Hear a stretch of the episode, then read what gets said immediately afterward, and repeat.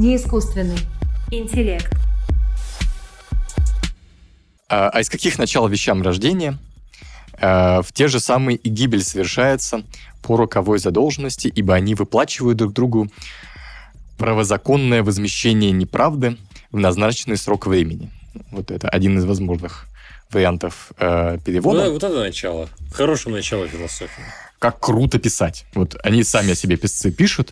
Какое, значит, вот э, удивительная эта штука письмо. Ну да, то есть наш алфавит это просто А, О, У, В, Г. Да, это, это все, потомок. Это, это все звуки, они сами по себе ничего не значат. Вот если кому-то нужна философия до греков, вот она такая. Вот она, а вот, можно назвать это философией. Почему нет? Здравствуйте. Меня зовут Антон Кузнецов, многие так знают. А, это, это не искусственный интеллект все еще. Подписывайтесь на наш подкаст, если вы еще не подписаны. Мы есть везде, на YouTube, в, в Apple подкасте, Яндекс Музыки, в общем, на любых площадках. Не забывайте про наш телеграм-канал Мэри искусственный интеллект. И в нашем телеграм-канале, и вот если вы смотрите нас на YouTube, можно оставлять всякие комментарии. Пожалуйста, пишите, нам будет интересно знать, что вы э, думаете. И ставьте там большие пальцы вверх, или бейте в колокольчики, или вообще ничего не делайте, но лучше делайте. Нам это будет только в пользу. У нас э, много было выпусков про, про философию. Это неудивительно, потому что у нас подкаст про философию, но мы ни разу не говорили о том, а как же она возникла. И почему много где просто не возникла. Ведь э, нет традиционной североамериканской философии, среднеамериканской, австралийской, южноамериканской и так далее – почему только в каких-то отдельных регионах философия возникает и когда. Об этом мы сегодня будем говорить с э, философом Евгением Логиновым. Привет, Антон.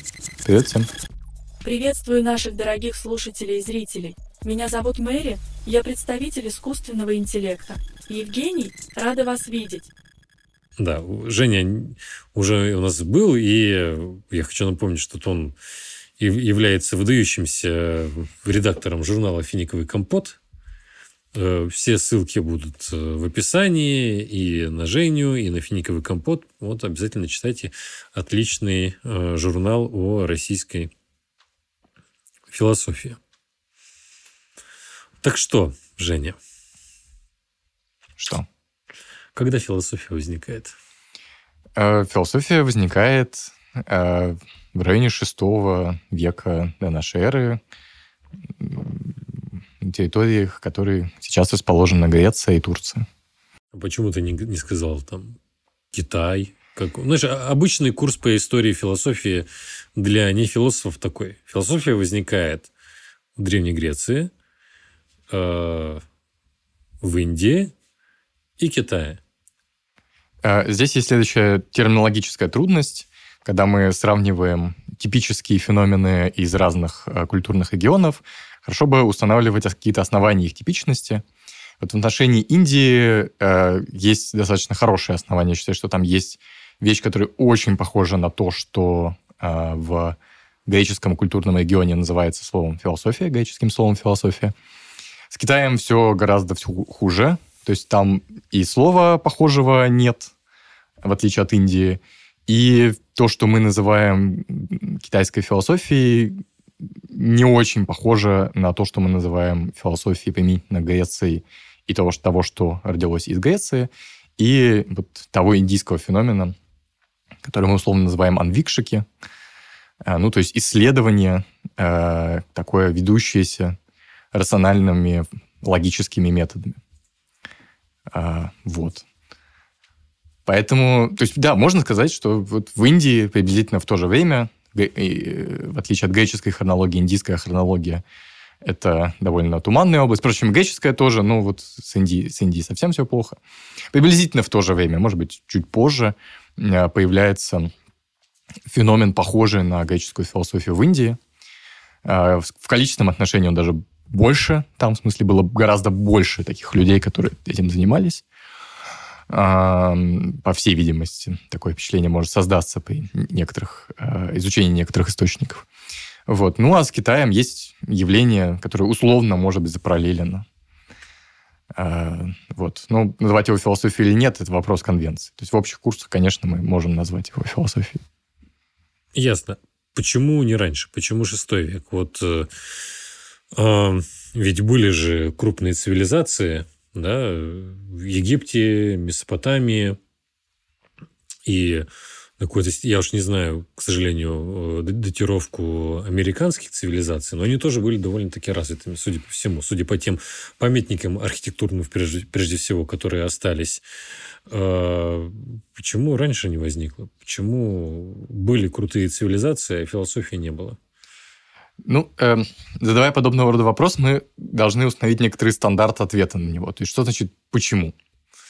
Э, на этот вопрос, в зависимости от стандартов отвечания на вопросы «почему» к историческим феноменам, можно по-разному отвечать. А, мы знаем, что это возникло и не возникало раньше. Какие-то внешние условия э, детерминировали, очевидно, это возникновение в греческом регионе, прежде всего, ну и в индийском, которых не было на, в, в цивилизациях классического Востока. Что это именно были за условия, э, точно сказать нельзя. То есть можно делать более или менее остроумные гипотезы. Почему нельзя? Потому что это единичный, единичный случай, и воспроизвести это никак нельзя.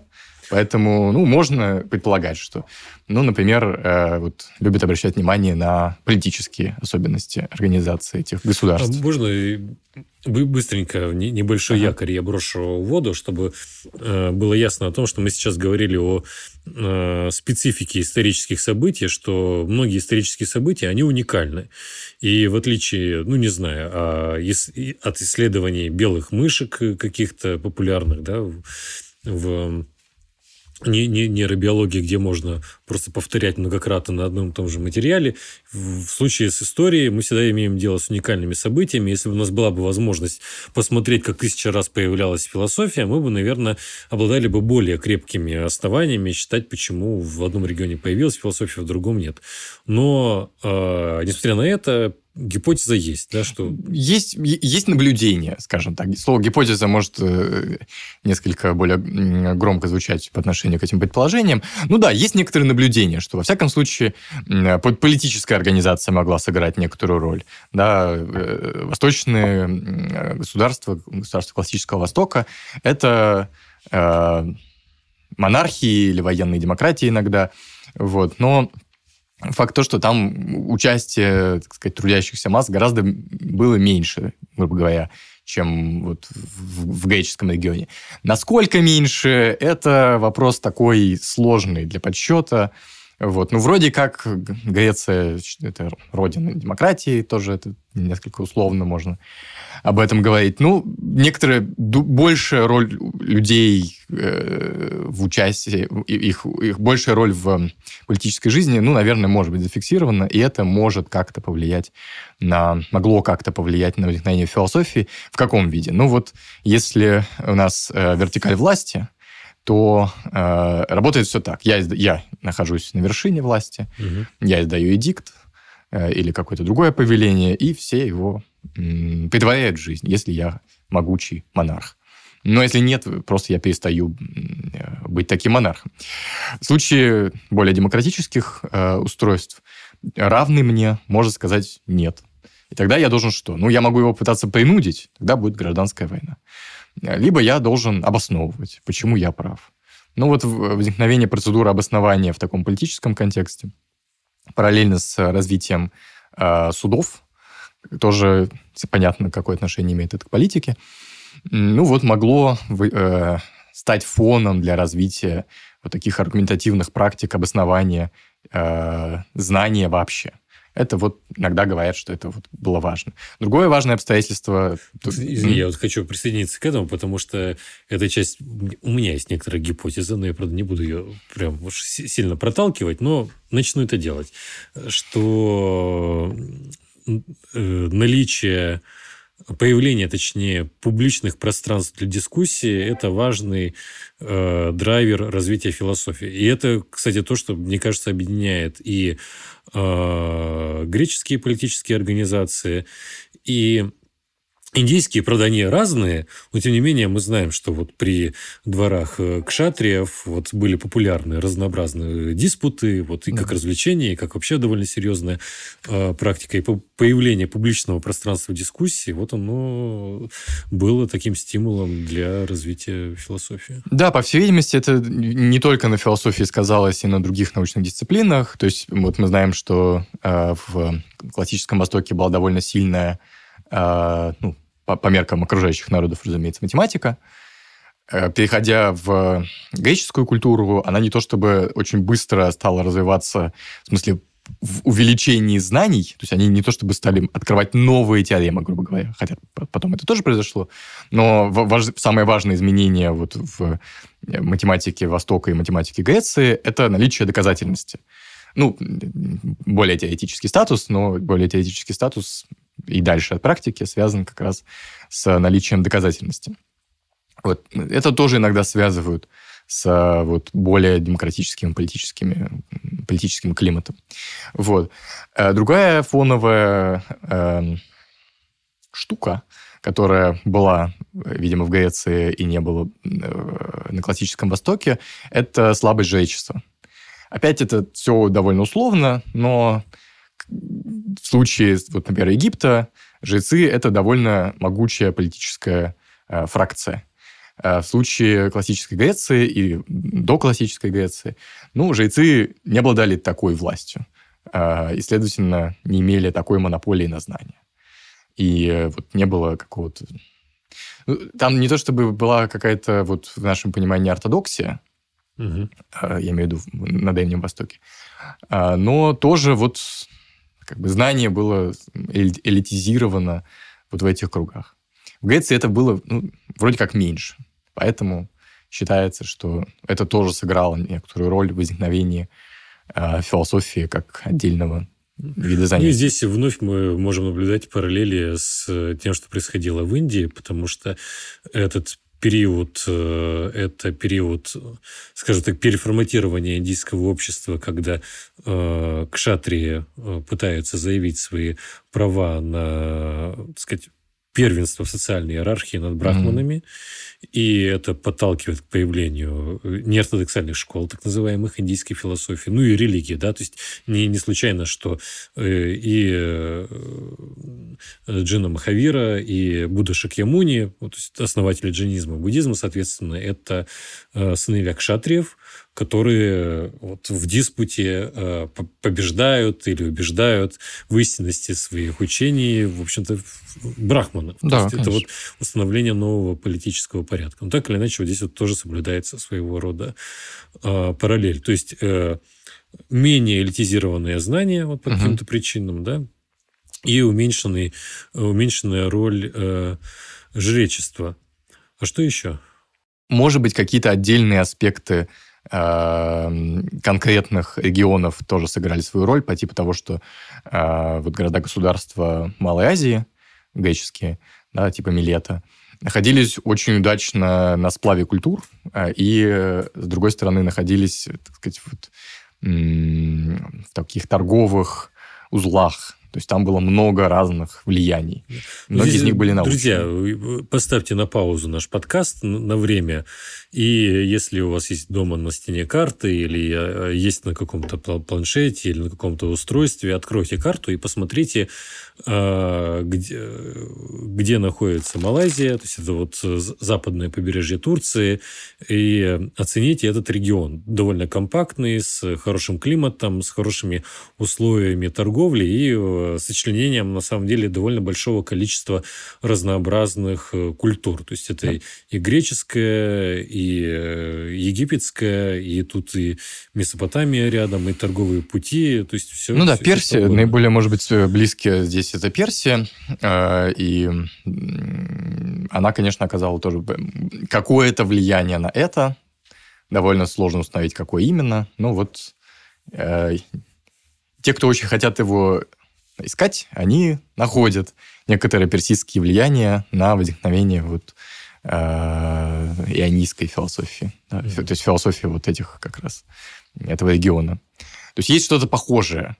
Но поскольку и греческие источники, и э, персидские источники находятся в очень плохом состоянии, сравнить их, то есть очень сложно. Вот мы с тобой да, больше занимаемся философией 20 века как историки. И даже тут, когда мы, когда мы хотим проверить какое-то событие, даже если были э, свидетели этого события, их было много, и они некоторые еще живы, э, вот расследование этих вещей представляет собой некоторую отдельную, да, отдельный квест.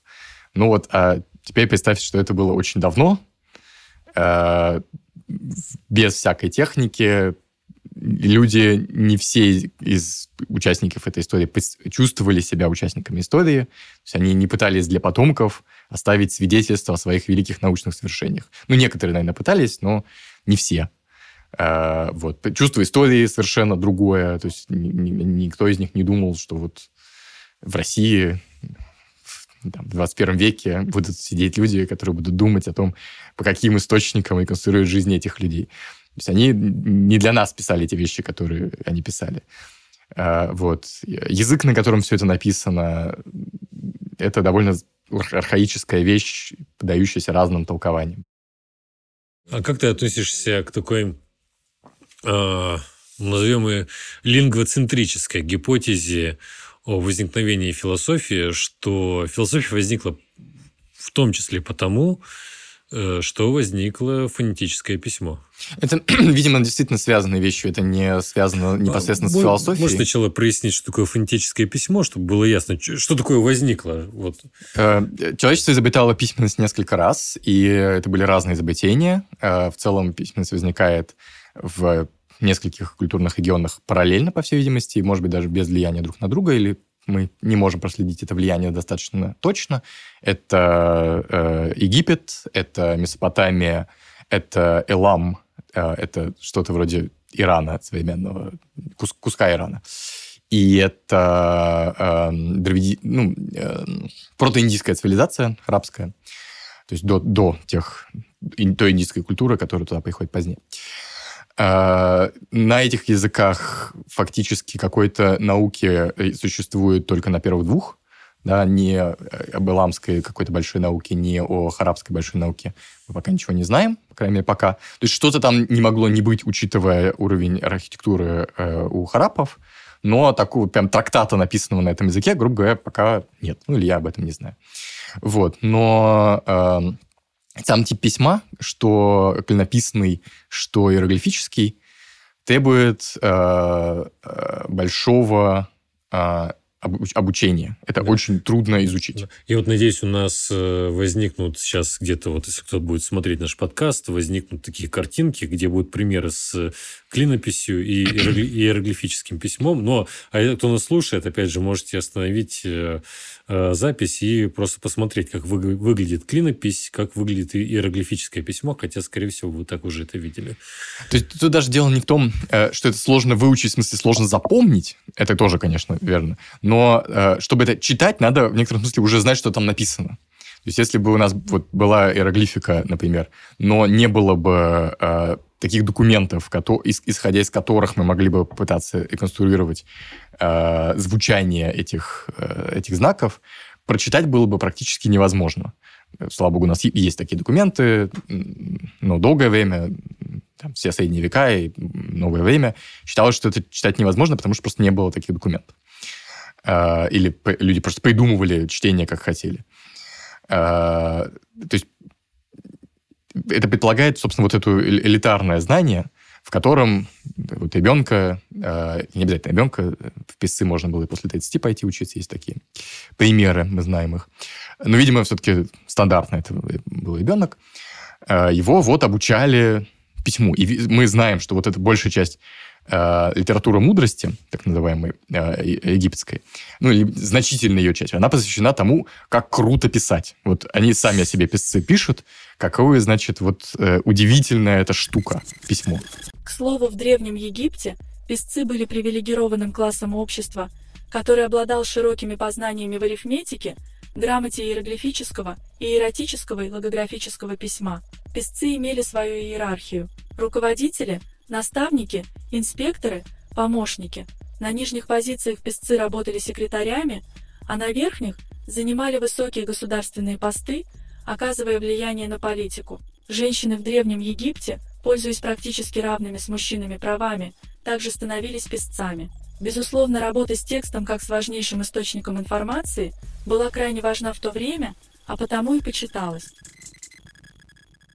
Очень похоже на каких-то проторэперов, знаешь, э, потому что существенная часть рэпа посвящена тому, как круто быть рэпером. Может быть, может быть, э, рэперы могут вести свою генеалогию от этих ребят. Э, вот, ну то есть там основной, э, один из основных тропов, вот если подряд просто читать эти тексты по этой литературе мудрости, э, это два основных тропа. Значит, как важно учиться писать, э, ну и прилагающиеся там считать, но в основном писать. А второе – это увещевание людей, которые запили в процессе этого обучения. То есть э, это встречается многократно. То есть что как бы видимо, кто-то научившийся пишет тому, кто э, свернул с пути обучения, что, значит, прекрати пить пиво, иди назад учиться, потому что, как бы, иначе э, плохо это все для тебя кончится. Вот. Э, когда э, финикийцы изобретают э, алфавит, это фонетическое письмо.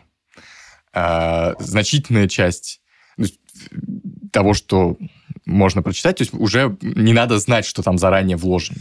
Так вот, что такое фонетическое письмо? Запись, Чем запись Чем? звуков. Запись звуков. То есть... В целом, конечно, иероглиф... иероглифика тоже предполагает некоторую запись звуков. Но все-таки есть такие символы, которые вы не прочитаете, не зная заранее, что это такое. А в случае вот с э, алфавитом это вот через финикийцев уехало к грекам, и потом распространилось это изобретение по всем культурам, в том числе и в нашу. Ну да, то есть наш алфавит это просто А, О, У, В, Г. Да, это, это потомок... Это, это все звуки, они сами по себе ничего не значат.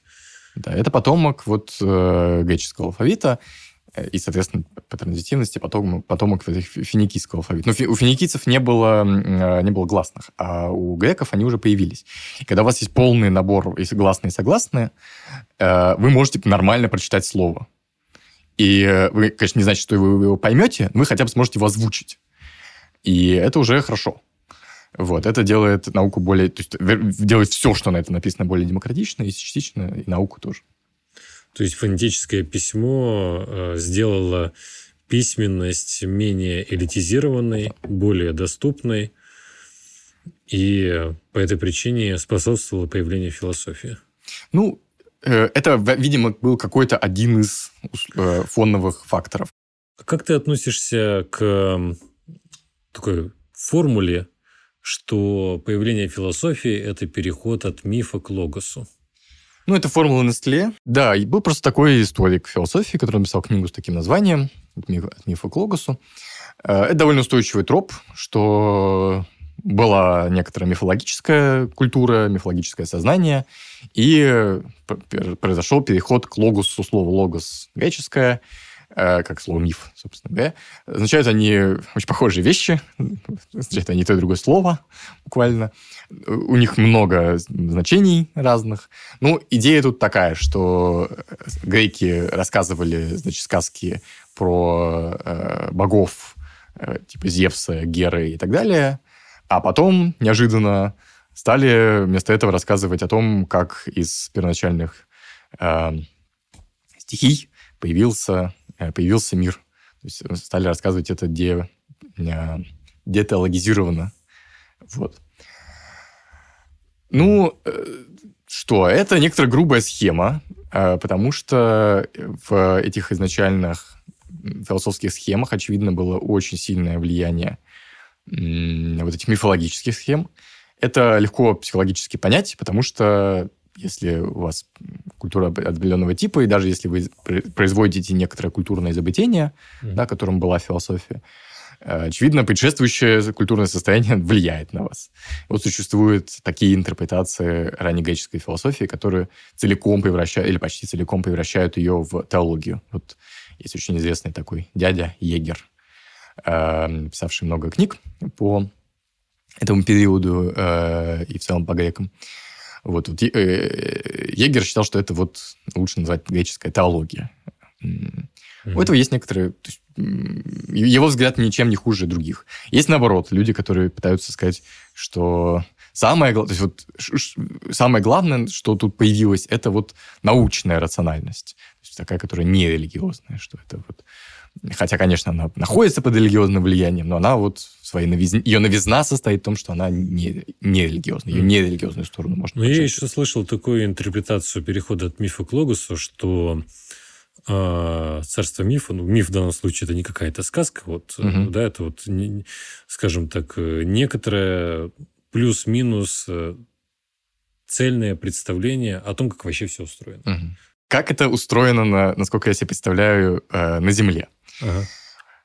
Что такое мифы? У нас есть тексты, которые записаны на некоторых носителях. Это, например, могут быть внутренние стороны пирамид. Или это могут быть э, тексты, которые клались в саркофаг.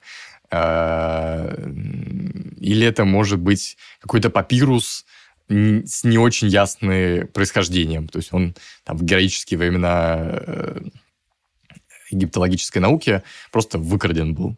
Э, Какая, откуда он взялся, не очень понятно. Э, То есть бывают такие случаи. Э, Или в случае Месопотамии у нас есть осколки библиотеки. То есть библиотека глиняная была, она когда-то разбилась, и что ты эмпирически видишь, это кучу кусочков глины. И ученый, он сопоставляет и пытается ну, сформировать некоторый пазл так, чтобы был ну, какой-то связанный текст. Вот э, как из этого можно сделать вывод, что миф это вот такая, значит, целостная картина, мне не очень ясно. То есть Мгм. это отдельные истории, они не были упорядочены в некоторую единую систему, ни, ни там, ни сям. Э, Они, опис... они касаются некоторых отдельных тем, таких как возникновение мира, происхождение царской власти, э, иногда происхождение людей обсуждается. Кстати, какой но- твой самый любимый? Самый любимый миф или самый любимый текст? Так, ты мне тут стоишь тупик. Ну, Ну давай вот- текст. Э, вот из месопотамских текстов есть текст, который ближе всего подбирается к тому, что такое философия. Э, Он по-разному издавался. Иногда это ну, изда- издается под названием э, значит, «Диалог господина и раба». Он устроен так, значит, этот текст. Э, Это действительно диалог, там один персонаж, он, видимо, господин, а другой это его раб. Видимо, раб, да. А, И э, господин говорит, ну, я несколько условно сейчас его перескажу, но близко к тексту. Значит, э, текст короткий. Вот раб. Хочу женщину. Раб говорит, отличная идея, мой господин, прекрасная идея. Собираемся, ищем женщину. Господин, нет, ну как-то что-то лень, и вот если ее же потом кормить, хлопотно, не буду. Ну что, хочу царем быть. Раб ему говорит, ну, отличная идея, мой господин. Собираемся приготовление делать. Ага. Говорит, ну, это же что, это же бунт. А если проиграем, это же мне голову отрубят, как-то нехорошо, не хочу. И вот так, значит, э, устроен диалог. Значит, господин говорит, что он хочет, раб с ним соглашается. И в какой-то момент, ближе к концу текста, господин, видимо, перебрав свои желания э, и решив не удовлетворять ни одно из них, говорит, ну, что же такое тогда благо? Ответь мне, раб. И у этого текста есть неожиданное завершение, когда раб ему отвечает. А благо, мой господин, это когда мы с тобой свернем шеи. Что это как бы могло бы значить? Дальше ты можешь придумать свое толкование, оно будет ничем не лучше и не хуже. Но определенное философское окончание. Тут, тут не философское окончание, тут есть философский вопрос. То есть есть и в Да. явном виде, такое, это редкий, собственно, именно поэтому он напоминается, этот текст. То есть такого в целом в корпусе месопотамских текстов почти нет. И в египетских текстах, где в явном виде задается вопрос о э, что есть X, то есть явно это то, что потом через Платона станет э, яв- явным, явной формой философского вопроса. Как бы почему, то есть это шутка, это как бы у этого есть какое-то мифологическое измерение, э, ритуальное измерение. Как бы можно гадать, можно, поскольку это текст уникальный, можно пытаться найти похожие, но вот в явном виде похожего нет. Это вот и люди, которые ищут философию как бы до греков, это вот их кандидат, потому что это приблизительно, тоже все это бабушка надо сказала, но приблизительно это седьмой век до нашей эры. А греки с большей или надежностью это, ну вот традиционная дата возникновения, это 585 год. А, то есть это до. Предсказание затмения Да. Фалесом. Да, да, это предсказание за- затмения Фалесом. Это вот приблизительно считается, ну, какая-то дата нам нужна, вот это она. А это явно до, ну, скорее всего, до. То есть, э, вот если кому-то нужна философия до греков, вот она такая. Вот, она, а вот, можно назвать это философией, почему нет? Фалес Милецкий предсказал затмение, которое произошло 28 мая 585 года до нашей эры. Это затмение считается первым задокументированным. По утверждению Геродота, именно в этот день шло главное сражение Мидо-Лидийской войны. Затмение не только остановило битву, но и привело к заключению мира между лидийцами и медянами. Ну и космогонию можно назвать философией. Нет? Ну, до такого все-таки почти никто не доходит. А, то есть обычно все-таки, когда ищут какие-то э, философии у э, условно догреческих народов, то есть у народов классического Востока, все-таки обращают внимание вот скорее вот на такие примеры. Вот. вот. Вычленяют редкие случаи вот похожего чего-то на философию. Но все-таки космогонию прям философией никто не считает. Там придумывают разные выражения, типа там предфилософия, угу. протофилософия, духовное искание, э, мифопоэтическая мысль. Вот. Но это, конечно, не, не философия. Вот. И возвращаясь к, к тому, вот о чем ты меня спрашивал до этого, э, это вещи, которые никто не пытался, насколько мы себе представляем, привести в некоторую систему. То есть, может быть, были такие жрецы, у которых были такие соображения, хорошо бы это бы привести в какую-то систему, но в целом вот источники выглядят так, что это просто отдельные мифы. А, в нашем смысле системы они не являются. То есть не вот этого представления, что было какое-то, значит, царство мифа, все такие, окей, царство мифа, нет вопросов, живем в царстве мифа, а потом появились философы, такие, непонятно. Ну, а, мы... И все, о, ничего себе, не понятно, а правда непонятно. Вот и философия появилась. Ну, может быть, что-то такое и было. То есть, э, но как бы источники, еще раз, источники выглядят не так. Ну вот, эм, опять же, источники со стороны греков у нас выглядят приблизительно так. Вот этих самых ранних греков мы знаем по пересказам. От них практически ничего не дошло. Ну вот если вы супер оптимист, то э, выглядит, вот возьмем первых двух философов, как вот в традиционной истории философии они представлены, это Фалес Милецкий и Анаксимандр Милецкий. Ну вот от Фалеса совершенно точно не дошло вообще ни строчки. Да. От Анаксимандра Милецкого э, дошла одна строчка, традиционно считается. Э, вот это первое слово европейской философии, много, много, можно так считать. Но, э, ну, строчка, в смысле, там... Строчку-то помнишь? А, а из каких начал вещам рождения? Э, в те же самые и гибель совершается по роковой задолженности, ибо они выплачивают друг другу правозаконное возмещение неправды в назначенный срок времени. Вот это один из возможных вариантов э, перевода. Ну, вот это начало. Хорошее начало философии. Э, легко догадаться, что вообще непонятно, что здесь сказано. Э, и существует большое количество толкований смысла этих слов и столь же большое количество сомнений относительно того, что эти слова могли быть принадлежать самому Наксимандру. Ну вот некоторые люди считают, что из этого всего э, можно оставить слово э, э, катарту харион, то есть по необходимости. Другие считают, что даже это надо признать более поздними э, интерпретациями, возможно, аутентичные мысли. Э, Итак, вот в целом э, выглядит это все как разрозненные кусочки – и в этих кусочках нету э, выражения сомнения. Во всяком случае, вот из такого, такого я прям сходу не припоминаю. Идея того, что философия связана с некоторым незнанием, безусловно, существует, и, по всей видимости, она, возможно, платоновского происхождения. А, вот если мы посмотрим на то, как обычно объясняется происхождение слова «философия», ну, вот такой стандартный рассказ из учебника связан со следующим, что был такой э, дядя, звали его Пифагор, он разговаривал с э, тираном, и тиран ему сказал, что он очень умный, что он много всего знает, на что Пифагор ему сказал, что я не знаю, я только, значит, вот стремлюсь э, к знанию, то есть, что я люблю мудрость. Буквально слово философия означает любовь к мудрости. Э, этот текст, сообщающий нам об этой истории, он не, не, не, не, естественно, не принадлежит Пифагору, потому что Пифагору ничего не принадлежит. Э, он передаваем таким авторам, как Гераклит Д. Понтийский, не Т, а Гераклит Д. Понтийский. Угу. Вот. Это автор уже Платоновского круга. И, видимо, это просто платоновское представление, может быть, сократическое представление о том, что философия связана с вот этим сомнением, незнанием, э, во всяком случае, на начальном уровне. Может быть, оно что-то было и раньше. Может быть, это действительно аутентичное пифагорейское представление. Но знать мы об этом точно не можем вот э, сколько-нибудь большой долей вероятности, большой долей уверенности. Хорошая у нас получается беседа. Я бы даже сказал, э, отличная беседа. Э, потому что мне кажется, я уж не знаю, какой опыт наших э, слушателей и зрителей в этом вопросе, но я могу предположить, что когда речь заходит о возникновении философии, то об этом рассказывают в более категоричных э, оборотах. Может быть. И, знаешь, у меня есть такое понятие аргумент свечки.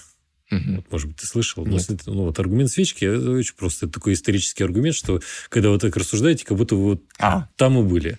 Держали свечку. Ну и, да. А, здесь, э, наверное, вот чем какой урок нашего разговора?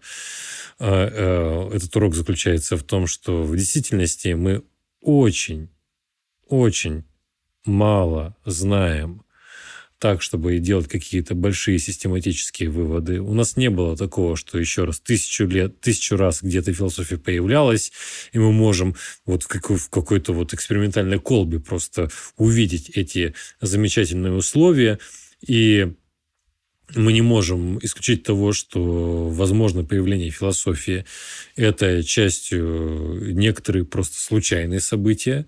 Хотя, естественно, они ну, как естественно, ну, предположительно, мы можем допустить, что они были связаны с тем, что э, у людей по разным причинам историческим появился больше доступ к, к участию в политической жизни, то есть увеличение вот этой политической субъектности сыграло большую роль, а, уменьшение элитизации знаний, когда знания, вот, например, мы возьмем э, знания вет, да, и знания, допустим, санскрита, да, это только определенные социальные слои могли знать. Но вот э, редукция или уменьшение элитизации знаний, появление э, фонети... отчасти, ну, это совсем кажется натяжка появления, а может быть и нет, фонетического алфавита и какое-то ближайшее культурное разнообразие, то есть которое подразумевает тем, что вот люди разных культур сталкиваются, вот как вот в этих э, греческих городах, ну, государствах. Да. Возможно, это причины, по,